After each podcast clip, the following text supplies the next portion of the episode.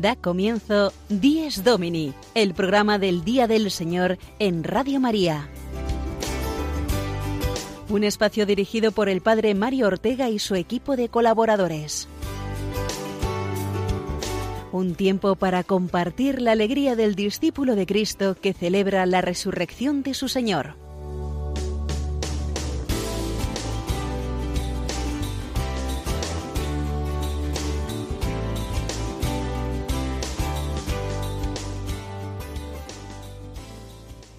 Buenos días a todos nuestros queridos oyentes de Dies Domini, feliz día del Señor, feliz domingo del bautismo de Jesús, que es la festividad con la cual concluye el tiempo litúrgico de la Navidad. Recibido un fraternal saludo de quien nos habla, el Padre Mario Ortega, desde Roma y también de nuestra querida Sofía Lobos. Eh, buenos días, Sofía, se acaba la Navidad. Eh, ¿Un poco tristes por ello? Buenos días, Padre Mario, y feliz Día del Señor, queridos radio oyentes. Pues bueno, empezamos con una pregunta que quizás muchos de nosotros nos hacemos en estas fechas. ¿Estamos un poco tristes porque se ha acabado la Navidad? Pues bueno, tristes, tristes no, porque como sabemos, en el corazón ha de quedar siempre la alegría de estos días, ya que Jesús se queda con nosotros para siempre. Y a partir de mañana ya de nuevo en el tiempo ordinario iremos recorriendo todos los misterios de su vida, que es un poco el ir viviendo día a día nuestra propia vida de redimidos. Así es, y hoy comenzamos con un gran misterio de la vida de Cristo. Jesús, al que vemos ya hoy adulto, recibe el bautismo de manos de Juan y da comienzo así a la vida pública en la que desarrolló toda su predicación y milagros. Pero este día trae también para nosotros un mensaje muy claro, que es el recuerdo de nuestro propio bautismo. Ese día nacimos a la vida eterna. Si celebramos nuestro nacimiento a la vida de este mundo, nuestro cumpleaños, pues cuánto más deberíamos celebrar el nacer a la vida eterna. Eh, ¿Tú sabes en qué día fuiste bautizada, Sofía? Yo sí, y procuro celebrarlo más que mi cumpleaños. Fui bautizado un 2 de abril, en la vigilia pascual, ya que nací quince días antes y era cuaresma. Y ese día estoy más contento que el día de mi cumpleaños, aunque no reciba tantas felicitaciones. Y es que eh, celebrar el cumpleaños hace mucha ilusión cuando eres niño y joven, pero luego ya no hace tanta gracia, ¿verdad? Eso de saber que eres un año más viejo sin embargo, celebrar el aniversario del bautismo significa en realidad que tenemos un año menos, un año menos para la vida eterna, para gozar de esa vida definitiva y plena de los hijos de Dios. ¿Qué te parece, Sofía? Pues me parece que pensándolo así, da gusto celebrar el bautismo cada año. Y curiosamente sí que me acuerdo de la fecha de mi bautismo, fue el 24 de junio de 1989 solo un mes y medio después de mi nacimiento, y es una fecha que recuerdo y tengo muy presente no solo por el valor y el significado que tiene el bautismo en la vida de los cristianos, sino también porque mis padres colocaron en mi mesita de noche, desde que tengo uso de razón, la tarjetita que se da de recuerdo en el bautismo con la frase que habían elegido para ese día y la fecha y quiénes eran mis padrinos y el nombre de la iglesia donde me bautizaron en Córdoba, Argentina. Por eso lo tengo muy presente. Y bueno, aunque uno no sepa qué día concretamente fue bautizado, todos lo celebramos en realidad hoy, día del bautismo de Jesús en el río Jordán. El Papa Francisco ha animado en más de una ocasión a todos los fieles a averiguar la fecha de su bautismo y celebrarlo. Yo te puedo decir que en mi parroquia vienen de vez en cuando personas pidiendo si podemos mirar en los libros del archivo parroquial qué día fue bautizada. Y te puedo decir que lo hacemos muy a gusto. Incluso les hago una fotocopia de donde están inscritas o eh, les dejo que hagan una foto con el móvil para que no se les olvide y sepan qué sacerdote les bautizó, recuerden quiénes fueron sus padrinos por si no se acuerdan, eh, porque ahí vienen todos los datos. Pero en fin, vamos a los contenidos del programa de hoy, un programa muy centrado en esta fiesta del bautismo del Señor, siguiendo las secciones que ahora Sofía nos detalla en el sumario.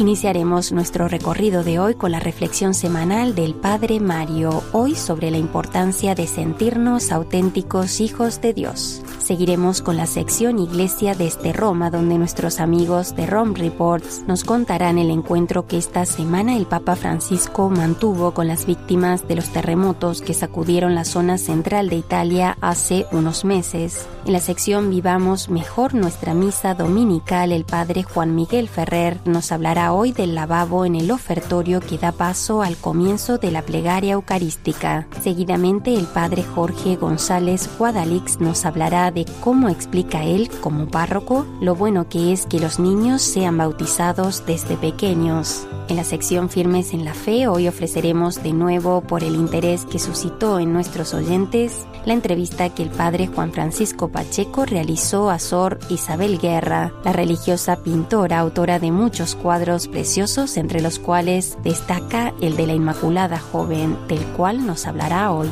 Y finalmente en la sección Familia y Domingo, Patricia Moreno nos presentará el libro Amar se escribe contigo, entrevistando a su autor, Javier Vidal Cuadras.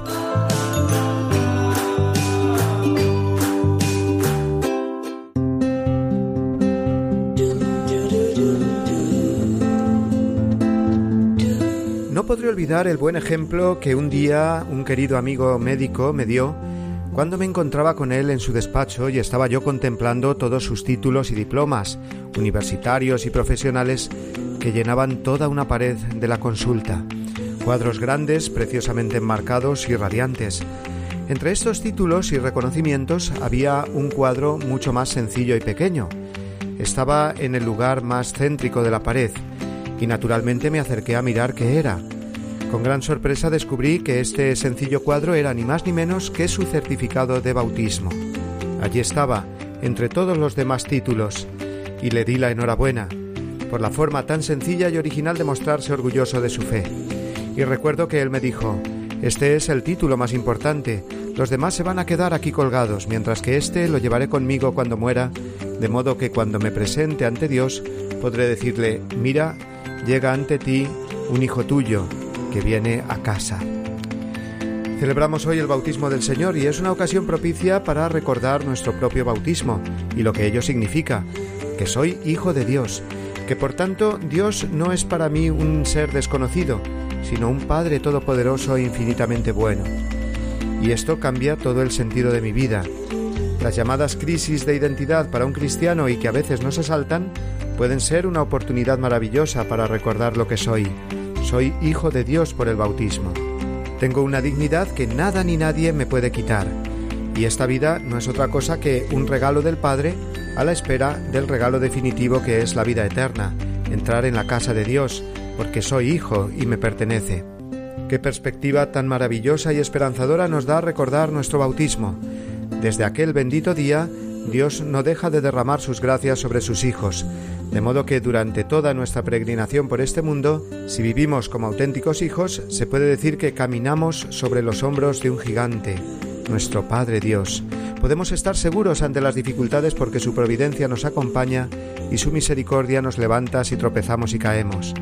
Y no solo esto, el bautismo también nos inserta en una gran familia que es la Iglesia. Tenemos un Padre y tenemos unos hermanos. Tenemos una Madre que es la Iglesia, Madre y Maestra, no solamente una mera institución. Una familia formamos todos los bautizados, y más que una familia, un solo cuerpo, el cuerpo místico de Cristo, el pueblo de Dios que peregrina unido hacia una misma meta. Un cristiano no se ha de sentir nunca solo o abandonado, es miembro de un solo cuerpo y por tanto tiene su misión fundamental para el bien de todos. Más allá de la vocación específica que a cada uno Dios le dé, todos en la Iglesia tenemos una misma dignidad que nos viene justamente del bautismo. A la puerta del cielo, por lo tanto, solo se nos pedirá una cosa, haber sido hijos fieles del buen Padre Dios. En este mundo a veces prevalecen las diversas dignidades, muchas veces de modo injusto o arbitrario. Para entrar en el paraíso, sin embargo, solo habrá una fila, y allí estaremos juntos laicos, sacerdotes, obispos, consagrados, niños, jóvenes, adultos y ancianos.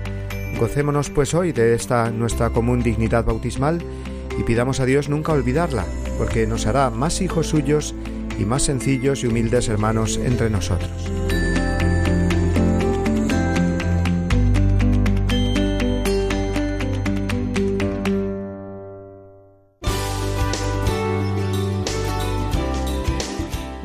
Domini, el programa del Día del Señor en Radio María.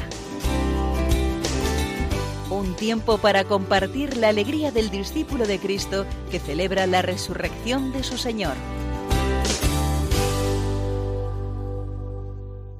Queridos amigos, el tiempo de Navidad termina hoy con esta fiesta del bautismo del Señor y también termina mañana, es el último día de la campaña que hace tradicionalmente Radio María para sensibilizarnos a todos eh, sobre los eh, donativos y la ayuda económica que podemos ofrecer para sostener nuestra emisora.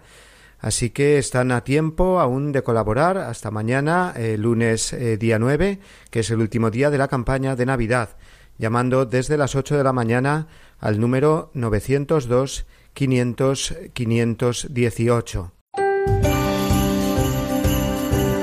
Estamos celebrando que el Hijo Eterno de Dios, encarnado en el seno de María y nacido en un pesebre, porque vino a su casa y los suyos no lo recibieron, se ha hecho nuestro hermano, para llevar a todos los hombres a su auténtica morada, el corazón del Padre. Vayamos todos a Belén y ayudemos a los hombres que no conocen a Jesús a encontrar el camino al portal.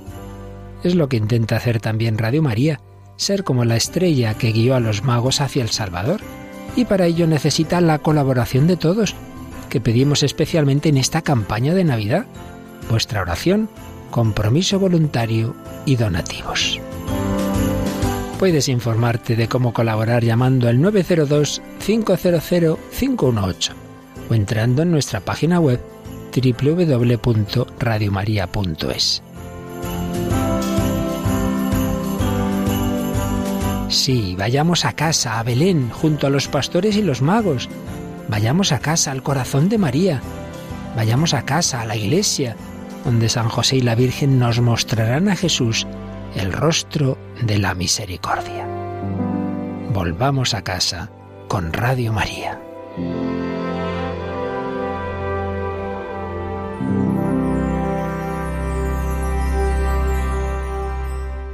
Participemos todos, en la medida de nuestras posibilidades, en el sostenimiento de la emisora de la Virgen María.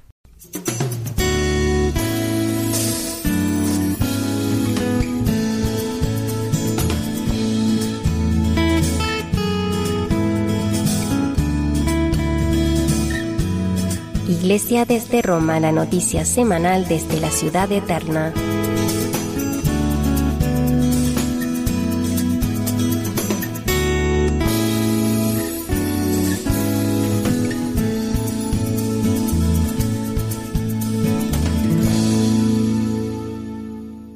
Esta semana el Papa recibió en audiencia especial a una delegación de más de 300 víctimas de los terremotos que, como recordarán nuestros oyentes, sucedieron en eh, Italia, en el centro de Italia, durante los meses de agosto y noviembre del año pasado.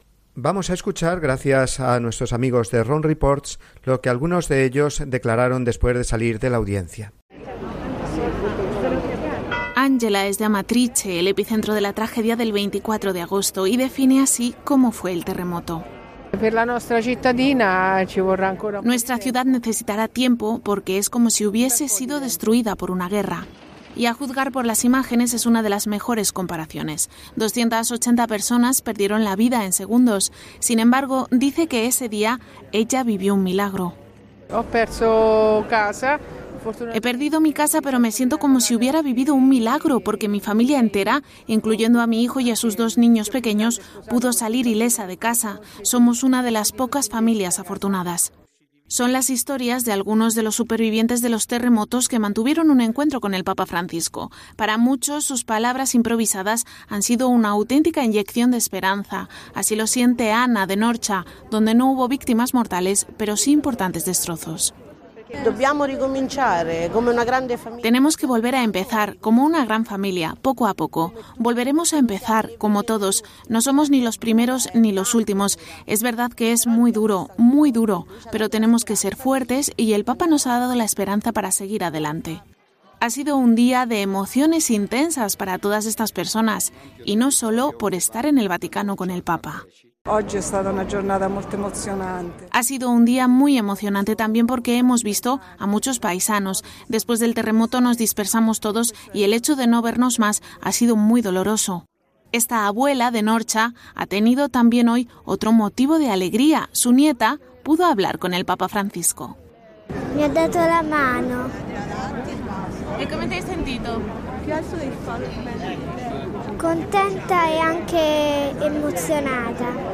Todas estas personas han venido hasta el Vaticano para devolver la visita que Francisco les hizo el 4 de octubre pasado. Por sorpresa, el día de su santo, el Papa quiso estar en medio de las ruinas del terremoto para dar su consuelo y cercanía a quienes perdieron tanto en tan poco tiempo.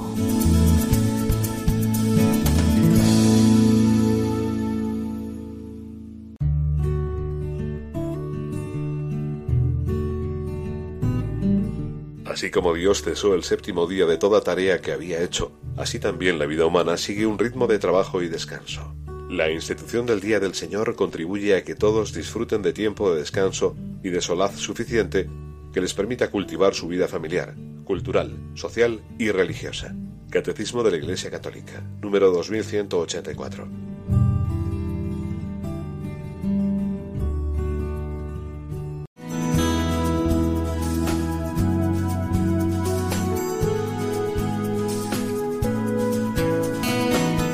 Vivamos mejor nuestra misa dominical, el apunte litúrgico semanal de don Juan Miguel Ferrer.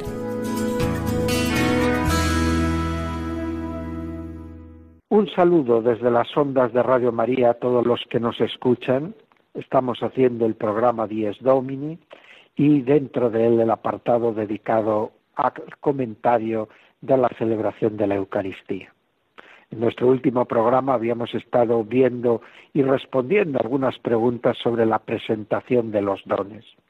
Tal vez nos quedaba una referencia última al lavatorio de manos con el que, de algún modo, eh, concluye la presentación de los dones, aunque el último rito siempre dentro de la presentación de los dones es la oración, la llamada oración son las ofrendas que hace el sacerdote y con lo que se cierra este rito. El lavatorio de manos es muy antiguo, viene de la tradición judía y no estaba relacionado con el tener limpias las manos porque al colocar cosas sobre el altar no las hemos podido ensuciar, sino porque los judíos nunca oraban a Dios alzando las palmas de sus manos al cielo sin haber lavado previamente esas manos, es decir, sin haber expresado con ese lavatorio el deseo de pureza para dirigirse a Dios. El judío era muy consciente de que si quería hablar a Dios tenía que hacerlo con un corazón limpio de pecado y que había que pedir perdón a Dios antes de hablar a Dios y por eso se lavaban las manos. Los cristianos al principio eran reticentes a este gesto porque les parecía muy judío, pero luego se dieron cuenta de que había en él una expresión de unos deseos de obtener la purificación que luego Cristo nos iba a conceder a través del misterio de la cruz en su muerte y resurrección y que se actualizaba en cada Eucaristía. Por eso terminó imponiéndose el que en toda la Iglesia, tras la presentación de los dones y antes de dirigir primero la plegaria eucarística a Dios, se lavaban las manos. Cuando se introdujo en tiempos de San León, más o menos, la oración sobre las ofrendas, se colocó después del lavatorio de manos, porque la oración sobre las ofrendas venía a ser un lazo entre el rito de la presentación de los dones y la plegaria eucarística. De hecho, cuando el silencio invadió totalmente la presentación de dones y invade incluso esta oración que pasa a llamarse secreta, el final de esta oración se hacía en voz alta y cantado con la misma melodía que se iniciaba el diálogo de la plegaria eucarística. Así permanece aún hoy en la forma extraordinaria del rito romano. Por lo tanto, el gesto del lavatorio de manos sigue teniendo esta fuerte connotación de preparación a la oración. cuando vemos al sacerdote lavarse las manos tras la presentación de dones, estamos nosotros también pidiendo al Señor que nos purifique, que nos perdone una vez más, como lo hicimos en el acto penitencial del comienzo de la misa, para poder así elevar nuestra oración a Él, mantener con Él este diálogo tan importante que es la plegaria eucarística. Así podemos ya entrar en una primera consideración general de la plegaria eucarística y decir que es la oración central de la celebración del misterio del altar, porque de hecho es la que da nombre a toda la acción ritual. Llamamos a la celebración Eucaristía, llamamos incluso al sacramento Eucaristía por esta plegaria solemne de acción de gracias. Una plegaria que posiblemente tiene mucho que ver con las antiguas grandes bendiciones y oraciones de los judíos, pero que evidentemente tiene también mucho que ver con la transformación que sufrió la Eucaristía en época apostólica, dejando a un lado lo que era la cena judía y conservando solo los elementos novedosos que Cristo había introducido en aquella cena.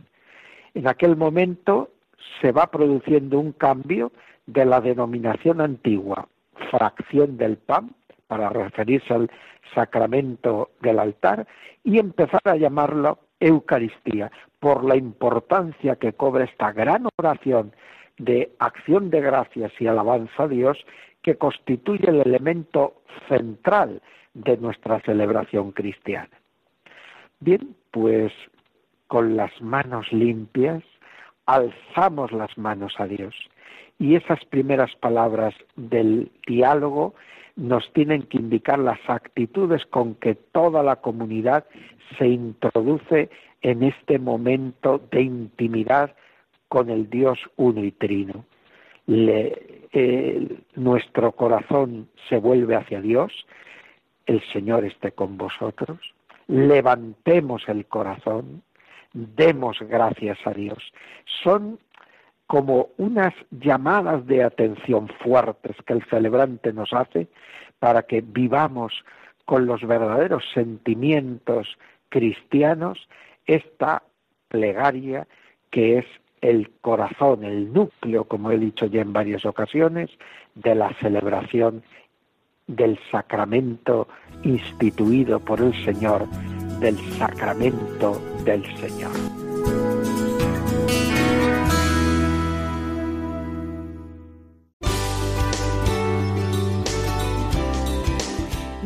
Domini, el programa del Día del Señor en Radio María. Un tiempo para compartir la alegría del discípulo de Cristo que celebra la resurrección de su Señor.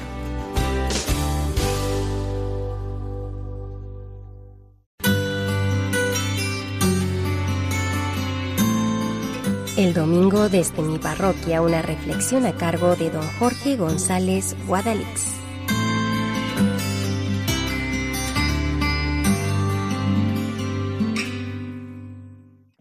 Días, nos de Dios, amigos de Radio María. ¿Se han dado cuenta que nos acaba de crecer el niño Jesús en apenas unos días?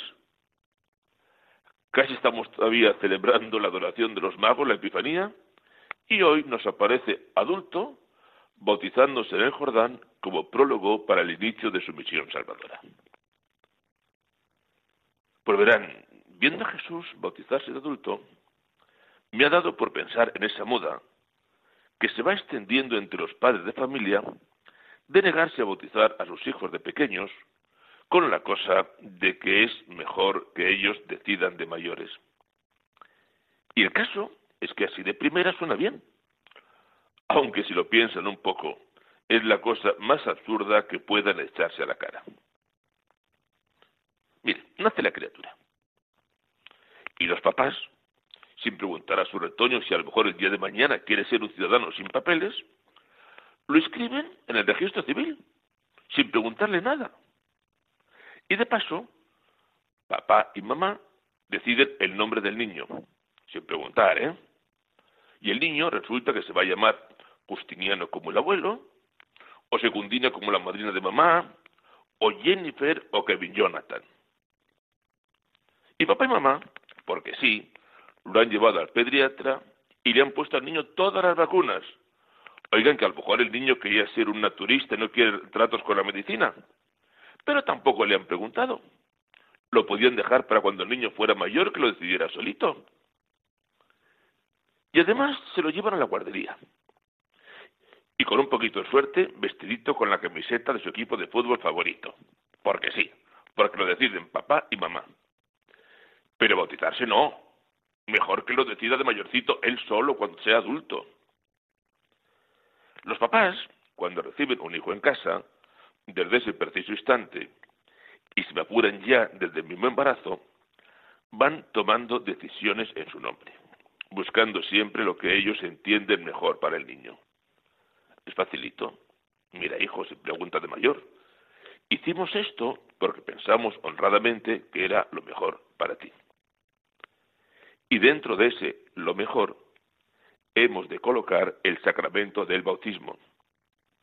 Padres creyentes, padres que conocen el don de Dios, padres miembros de la Iglesia y que desean que su hijo, lo antes posible, sea liberado del pecado original, entre a formar parte del pueblo de Dios y como tal sea partícipe de las gracias que Dios derrama sobre su Iglesia.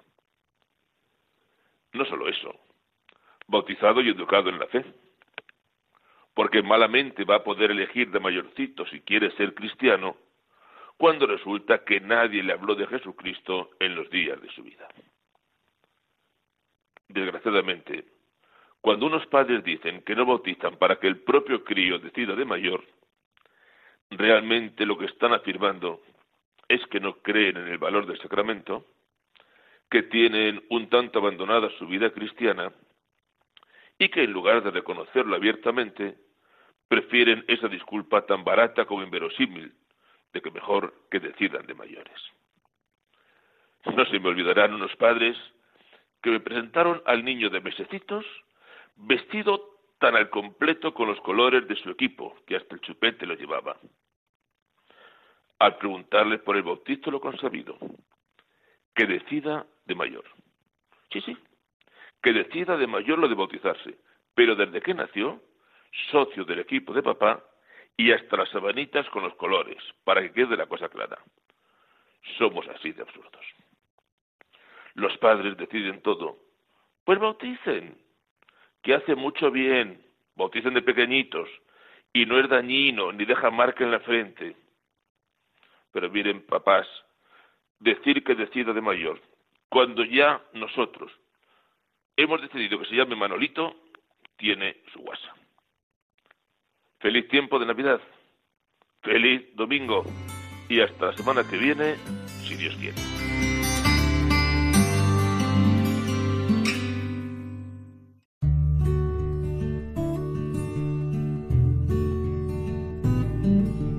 Nos reunimos todo el día del sol porque es el primer día, después del sábado judío, pero también el primer día en que Dios, sacando la materia de las tinieblas, creó al mundo. Ese mismo día, Jesucristo nuestro Salvador resucitó de entre los muertos. San Justino.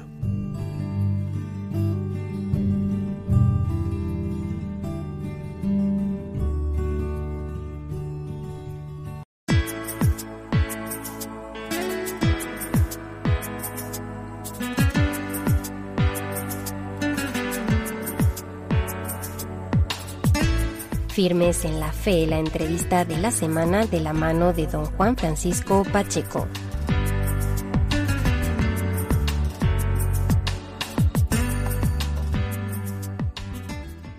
Buenos días amigos de Radio María. Hoy queremos centrarnos en la figura de la Inmaculada Concepción. Y qué mejor que hablar con una artista, con una mujer que es pintora, que ha pintado la figura de la Inmaculada y concretamente me estoy refiriendo a un cuadro que es muy conocido en todas las diócesis españolas porque ha recorrido el territorio nacional me estoy refiriendo al cuadro de la Inmaculada Joven. La autora es Sor Isabel Guerra, religiosa cisterciense, que esta mañana nos acompaña desde su monasterio de Zaragoza a través del teléfono. Buenos días, Sor Isabel. Muy buenos días. Feliz Día del Señor. Igualmente, igualmente. Pues bienvenida y le agradecemos infinitamente que, se, que nos pueda acompañar en nuestro programa de hoy, que nos pueda dedicar estos minutos. Pues encantada, encantada de estar aquí con, con, todos los que nos van a escuchar y especialmente con usted. Sor Isabel, usted es religiosa cisterciense, vive en el monasterio de Santa Lucía, ¿verdad? Si no me equivoco. Así es. En Zaragoza. En Zaragoza. Sor Isabel, ¿cómo se ha desarrollado su vida religiosa o cómo fue esa llamada a la vocación de, de vida monástica? Bueno, pues muy escuetamente, yo soy una niña eh, madrileña, bueno, de una familia muy normal, hija única, muy practicante, muy muy muy cristiana, mm, nacida en un ambiente pues así y en aquellos años mm, no creo que tuviera mucho que ver el entorno, pero sí que mm, eh, a los 12 años recibí una llamada clara, clara, clarísima de, de dos vocaciones que yo creo que son unificadas, que son la, la vocación por el arte, la vocación concretamente al mundo de la pintura en aquel momento. Y, y bueno, pues la, la, llamada de Dios que, que para mí fue muy clara desde esos 12 años. Tuve que esperar, lógicamente, hasta los 23 para, para realizar eh, mi vocación y mi, y mi llamada a la vida consagrada. Eh, pero sin embargo pues eh, la, la, artística la de la pintura pues fue inmediata porque a los 12 años precisamente es la edad ideal para empezar una, una vocación al arte muy bien. Sor Isabel cómo es la vida de artista conjugada con la vida de religiosa eh, en la vida monástica pues, eh, pues yo creo que, que, es un privilegio porque aunque mucha muchísima gente, la mayor parte de la gente no, no pueda entender esto porque precisamente no conocen nuestra vida, mm, resulta que la vida de, de un monasterio es un, un, caldo de cultivo ideal para, para, una, para un artista, para alguien que busca la belleza, para alguien que busca expresarse a través de, de, de la luz y, y, y, bueno, pues a través de la comunicación de tus sentimientos, pero Mm, vividos en, profundidad y esto pues nada mejor que la vida de un monasterio mm, que es búsqueda de absoluto, búsqueda de la verdad, búsqueda de, de, tantos valores que, hacen falta a un artista para poder comunicar algo de interés a, al mundo que le rodea. Muy bien, Sor Isabel. Y ahora, si le parece bien, entramos de lleno en, en, la figura de la Inmaculada. Usted es autora contemporánea de un cuadro precioso hermoso bueno. que, que transmite la belleza de nuestra Madre del Cielo y a la par que la juventud también de María. Me estoy refiriendo al cuadro de la Inmaculada Joven. Este cuadro sí. eh, ha recorrido las diócesis sí, sí. españolas. Tuvimos la suerte en el Encuentro Europeo de Jóvenes que se celebró en Ávila en el 2015. Allí se bendijo este cuadro y empezó a recorrer las diócesis españolas. Sor Isabel, este cuadro, ¿cómo se gestó? Bueno, pues, eh, de, pues por parte de la conferencia de la delegación de pastoral juvenil, eh, la conferencia episcopal me refiero, bueno, pues eh, se les ocurrió que necesitaban, que necesitaban, porque así lo, lo decidieron entre todos, pues que necesitaban para ayer una, una inmaculada, uh -huh. una inmaculada porque querían que fuera como, bueno, pues como el icono fundamental para, para los jóvenes en España. Bueno, eh, la verdad es que se presentaron casi de improviso en el monasterio a, a decirme, pues eso, que necesitaban para ayer una, una inmaculada. Y sí. yo dije, Dios mío de mi vida, pero ¿qué me, qué me están diciendo? si esto, esto normalmente tendría que ser una obra pensada durante meses. No sé. Bueno, pues como la Inmaculada es como es, que para eso es nuestra madre, ¿verdad? Y aunque sea jovencita, pues, pues la, la seguimos viendo todos y la tenemos que ver como madre nuestra, pues también debe de hacer sus milagritos de esos que no son como los de Lourdes, sí. pero que también son milagritos. Y de repente, pues la Inmaculada eh, fue posible eh, y en Ávila estuvo, sí, sí, pero con 10 días de tiempo acá risé. ¡Qué barbaridad! Sí, sí. sí, una cosa increíble, yo todavía no me lo puedo pero, ni, ni Sor Isabel, entonces, ¿quiere decir que en 10 días usted, usted elaboró ese... ese, ese no estamos que no, no, estamos hablando de un cuadro pequeñito, estamos no, hablando... No lo han encontrado dos metros. Exacto, es decir, servidor que ha sido testigo privilegiado de, de, de estar cerca, es una gran obra. Bueno, la, la verdad es que la verdad es que ya le digo, estos no son no son los los milagros estos de salir en las hojitas, ni en la prensa, ni nada, pero que de repente, pues yo que soy en eso, no es que sea escéptica, pero ya me, ya, ya me comprenden, ¿no? no soy precisamente milagrera, ¿no?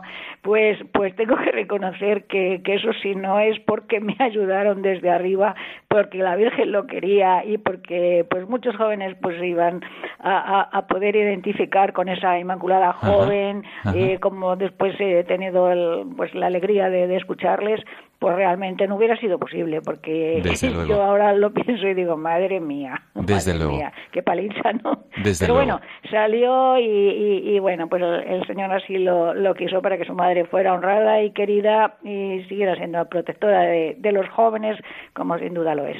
Sor Isabel, es una pena porque la entrevista ya está casi tocando a su fin, por, estamos disfrutando Sí. sobremanera, pero no quisiera que pasara desapercibida esta pregunta. ¿Usted en qué se fijó eh, para pintar a esta Inmaculada? Porque estamos a punto de celebrar esta solemnidad.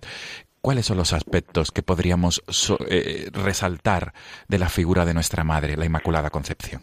Bueno, pues eh, claro, en España tenemos una, una enorme tradición sobre la Inmaculada, lógica y natural, pero además es que tenemos a un Murillo, del cual celebramos este año el año Murillo. Y, y bueno, pues era, era un poco chirriante porque porque hacer una Inmaculada joven y actual, pues existiendo toda toda esa todo ese antecedente tan pues tan fuerte como, como son las Inmaculadas de, de Murillo, pues hacer algo igual era un pastiche y hacer algo muy diferente iba a chocar demasiado. O sea que, bueno, pues elegí una, una chica pues muy próxima a mí, que ya he utilizado otras veces de modelo, es una amiguita de la, de la comunidad, que es una belleza de, de, de chavala y además una belleza también espiritualmente hablando. Eh, y bueno, pues eh, tal como ella se, se manifestó posando, pues así la hice para que resultara algo verdaderamente actual. Es decir, no algo forzado por mí, sino algo verdaderamente expresado por, por una joven de nuestros días. Sor Isabel, y para terminar esta entrevista, eh, ¿qué, qué mensaje transmite a todos los oyentes de Radio María ante esta solemnidad de, de- de- de la patrona de España, que es la Inmaculada Concepción? Sí. Usted como artista y como religiosa cisterciense, autora de, esta figura eh, de la Inmaculada Concepción, de la Inmaculada Joven. Que tenemos que estar muy orgullosos en España de, de, esta mm, advocación de, María, ¿no? Como es, como es la Inmaculada. Ha sido protectora de España y, España ha generado también, yo creo que en el mundo entero, la, la devoción a María Inmaculada y, y que realmente es madre para todos, pero sobre todo, especialmente, yo les diría a los jóvenes que se acerquen a ella, porque si algo necesita la juventud es limpiar su corazón y su mente de tanto desastre al cual le, ahora mismo la, sociedad le, involucra, ¿no? Porque eh, los jóvenes nece- necesitan limpieza de corazón, de alma y sobre todo de mente, y van a encontrar muchísima más felicidad en la pureza así de claro, así de claro, aunque esta palabra hoy día tenga connotaciones que no le gustan a la gente, en la pureza van a encontrar muchísima más dicha que en las diversiones estúpidas que el mundo les ofrece. Pues Sor Isabel Guerra, mil gracias por atendernos en esta mañana del segundo domingo de Adviento. Feliz Día del Señor y le emplazamos otro día porque han quedado muchas preguntas en el tintero. Han quedado, ¿verdad? Pues yo estaré encantada de estar otro día con ustedes, no faltaba más. Muchas gracias a ustedes. Gracias, Sor Isabel Guerra, religiosa cisterciense del monasterio de Santa Lucía en Zaragoza y artista, pintora contemporánea. Amigos de Radio María, hasta el próximo domingo si Dios quiere.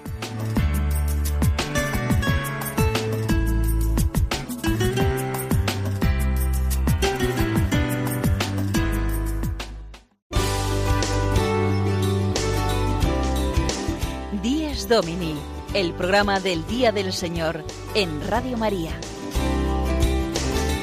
Un tiempo para compartir la alegría del discípulo de Cristo que celebra la resurrección de su Señor.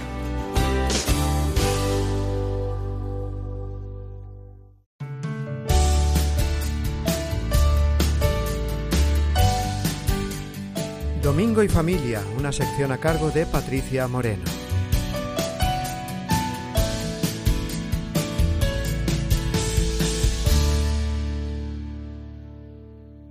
Amar se escribe contigo. Así he titulado la sección de este domingo.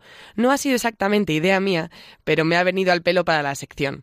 Ahora os cuento quién es el autor de este título e incluso hablaremos con él. Amar se escribe contigo es lo que probablemente nos susurre Dios todos los días al oído, y especialmente el domingo, día en el que espera con ansia que le vayamos a ver, a hacer un ratito de compañía en esa cárcel de amor en la que voluntariamente se ha querido quedar confinado, tan solo para estar cerca de nosotros. Él siempre está ahí queriendo formar parte de ti y de tu familia, queriendo, como dice la canción, vivir contigo, bailar contigo, estar contigo, en definitiva, amar contigo. En ese contigo no solo te deja la libertad de que decidas acogerle o no, sino que además te ofrece su ayuda para realizar tu trabajo, para ser un mejor marido o una mujer esposa, para atender las necesidades de tus amistades, para educar a tus hijos contigo, pero todo esto solo es posible si tú le aceptas y le dices que sí. Como veíamos en el programa de la semana pasada, el hombre está hecho para darse al otro, para amar, pero para amar debe haber un tú. Amar se escribe contigo es el título que ha puesto a su último libro Javier Vidal Cuadras, socio fundador de un despacho de abogados. Él también está vinculado a diversas instituciones dedicadas a la familia, como The Family Watch o la Federación Internacional de Desarrollo Familiar. Y lo más importante de todo es que es padre de siete hijos de edades comprendidas entre los 27 y los 12 años. Javier, del mismo modo que ser católico no es un sombrero que me pueda quitar o poner según me convenga o según pinte la ocasión, con el ser padre ocurre lo mismo. ¿Cómo se hace para estar presente en la vida de tu familia cuando se tiene tanto trabajo? Bueno, diría que primero es un tema de jerarquía eh, de los valores, o sea, de jerarquía mental. Luego cada uno tiene su circunstancia personal. Yo soy abogado, los abogados tenemos horarios muy tardíos, cuesta mucho eh, integrar, que no conciliar trabajo y familia. Mm, pero creo que es un tema primero mental, o sea, primero hay que decidir que tu familia es lo primero y llevarla contigo a todas partes, llevarla en el trabajo y donde sea. Y luego, a partir de allí y partiendo de la situación en que está cada uno, ya vas eh, imaginativamente encontrando soluciones a tu, a tu situación, ¿no? Creo que hay que erradicar el, la idea esta de tiempo de calidad. El tiempo no tiene calidad, el tiempo es tiempo y no es tiempo ni mejor ni peor. La calidad la deciden nuestros hijos, no nosotros.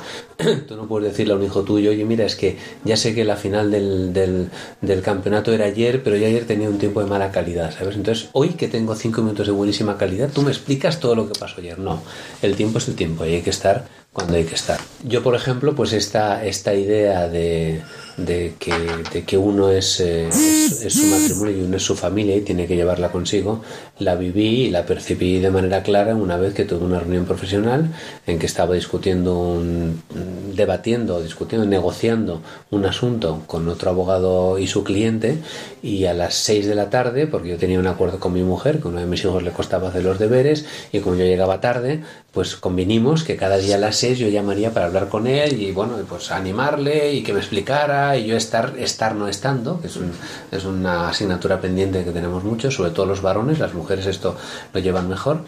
Y entonces me sonó la alarma de la agenda que tenía puesta.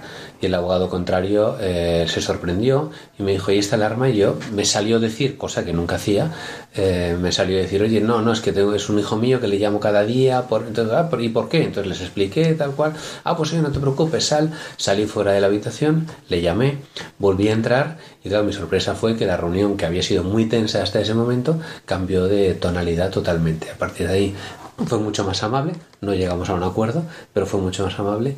Y al día siguiente me llamó este abogado, bueno, yo pensaba que para el tema de la negociación, y me llama, se me pone el teléfono y me dice, oye, no, Javier, que te llamo para recordarte que son las 6 menos 1 y que tienes que llamar a tu hijo, ¿no?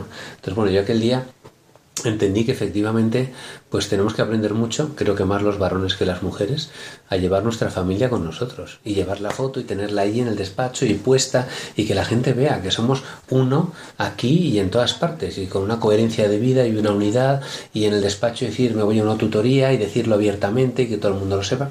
Cada uno tiene su circunstancia, cada profesión tiene su exigencia y algunas que tienen un horario que no puedes que no puedes eh, variar. Pero normalmente, si tú introduces esto, si eres el que tomas las decisiones en tu empresa, si introduces esta mentalidad, la gente lo agradece mucho y luego rinde mucho más. Al final, Javier, de lo que estamos hablando es de colocar a la persona en el lugar que le corresponde, de colocar a nuestra familia al mismo nivel que el trabajo, que las amistades e incluso primarla frente a otras responsabilidades, pues a fin de cuentas es nuestra vocación, el fruto del matrimonio y mi camino de santidad. Se trata de una antropología muy personalista, algo que no está muy de moda en la actualidad tanto las nuevas tecnologías como la cultura deportiva centran en el yo hacer deporte para estar mejor conmigo mismo, para tener un mejor cuerpo, etcétera, estas cosas, ¿no? Hacen que desconectemos de las personas que tenemos a nuestro alrededor. Dada tu experiencia de padre que ha pasado por todas las edades más comprometidas de sus hijos, ¿puedes comentarnos cómo afecta esto a nuestros hijos? Un poco en la línea que decías de una antropología personalista, hay que poner a la persona por encima de, lo demás, por encima de las actividades, por encima de, de, las preferencias, por encima de lo material. Y en una familia numerosa o no numerosa, pero en cualquier familia, yo creo que ahí un, un elemento muy importante es hacer caer en la cuenta de que hay otros que te necesitan. Entonces yo creo que es muy bueno, por ejemplo, a un hijo, pues pedirle que se encargue de otro. Pedirle, oye, mira, tu hermano necesita ayuda en esto, estate por él. Normalmente mi experiencia me dice, y también a nivel profesional lo vivo en el despacho cada día, que cuando tú das a alguien un, área de responsabilidad, la gente reacciona y la asume. Yo recuerdo, eh, estoy hace años metido en actividades de orientación familiar.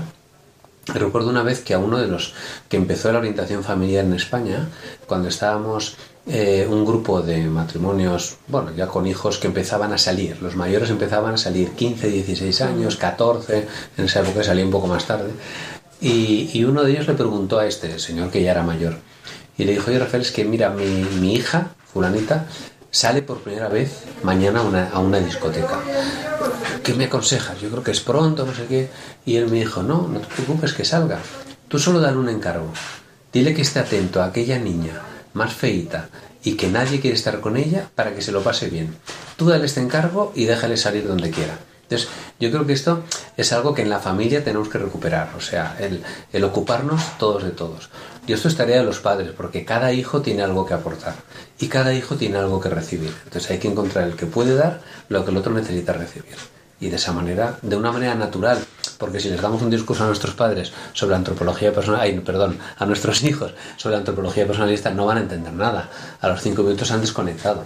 Entonces, yo creo que esa es una, una línea. Pues muchísimas gracias. De nada. Por estar ahí con nosotros y darnos estos consejos que seguro que le sirve a quien nos esté escuchando. A vosotros, gracias.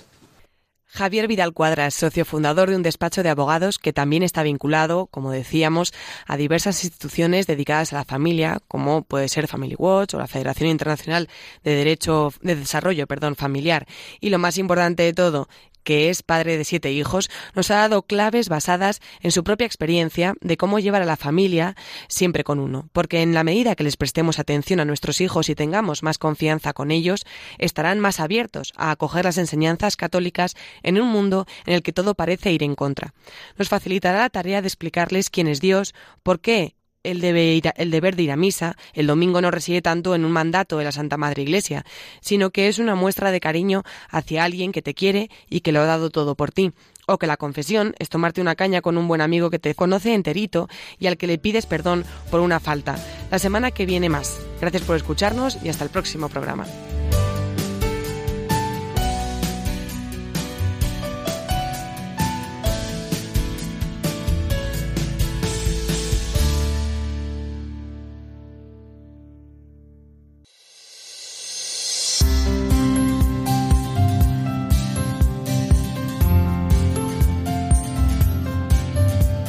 Queridos amigos, pocos minutos quedan ya para las 9 de la mañana y es por tanto hora de irnos despidiendo. Esperamos que nuestro espacio de hoy nos haya servido a todos para sumergirnos ya de lleno en esta gran fiesta litúrgica de hoy, el bautismo del Señor.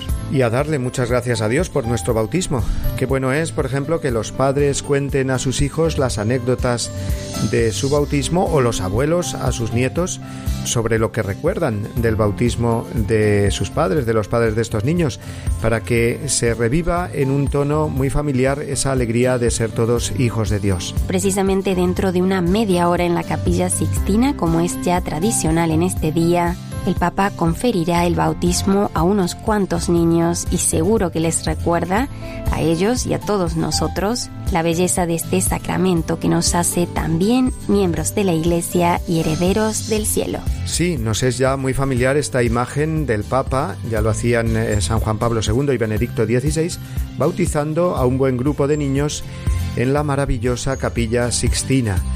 Pero en fin, sea en la capilla Sixtina bautizados por el Papa o en la parroquia de nuestro pueblo o ciudad por nuestro párroco, lo más grande es la gracia recibida gracia que debemos conservar y hacer crecer cada día de nuestra vida. Os recordamos, amigos oyentes, que podéis visitar nuestro perfil en Facebook, donde encontraréis además los enlaces para oír nuestros programas si no lo habéis podido escuchar en directo. O también, claro está, visitando la web de Radio María, www.radiomaria.es. Los encontrarán en el apartado de los podcasts. Asimismo, os recordamos el correo electrónico de este programa, como sabéis, diesdomini@radiomaria.es, donde podéis enviarnos vuestros comentarios, sugerencias y saludos. Pues ahora sí, nos despedimos eh, de todos vosotros, queridos oyentes, deseándoos que paséis un precioso día del bautismo del Señor y emplazándoos a encontrarnos de nuevo la semana que viene a esta hora, la hora de Dies Domini, cada domingo de 8 a 9 de la mañana en Radio María. Recibid una bendición enorme, queridos amigos, y hasta el domingo que viene. Feliz domingo para todos, hasta la semana que viene, si Dios quiere.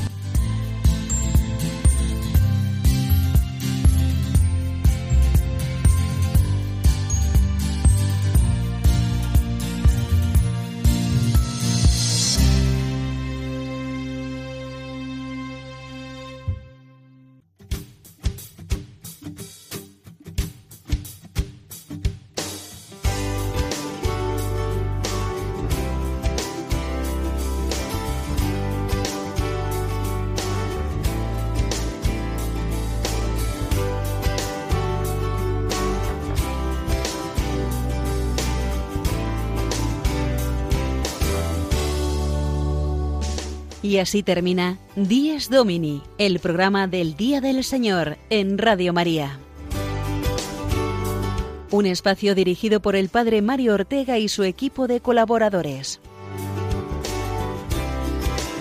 Un tiempo para compartir la alegría del discípulo de Cristo que celebra la resurrección de su Señor.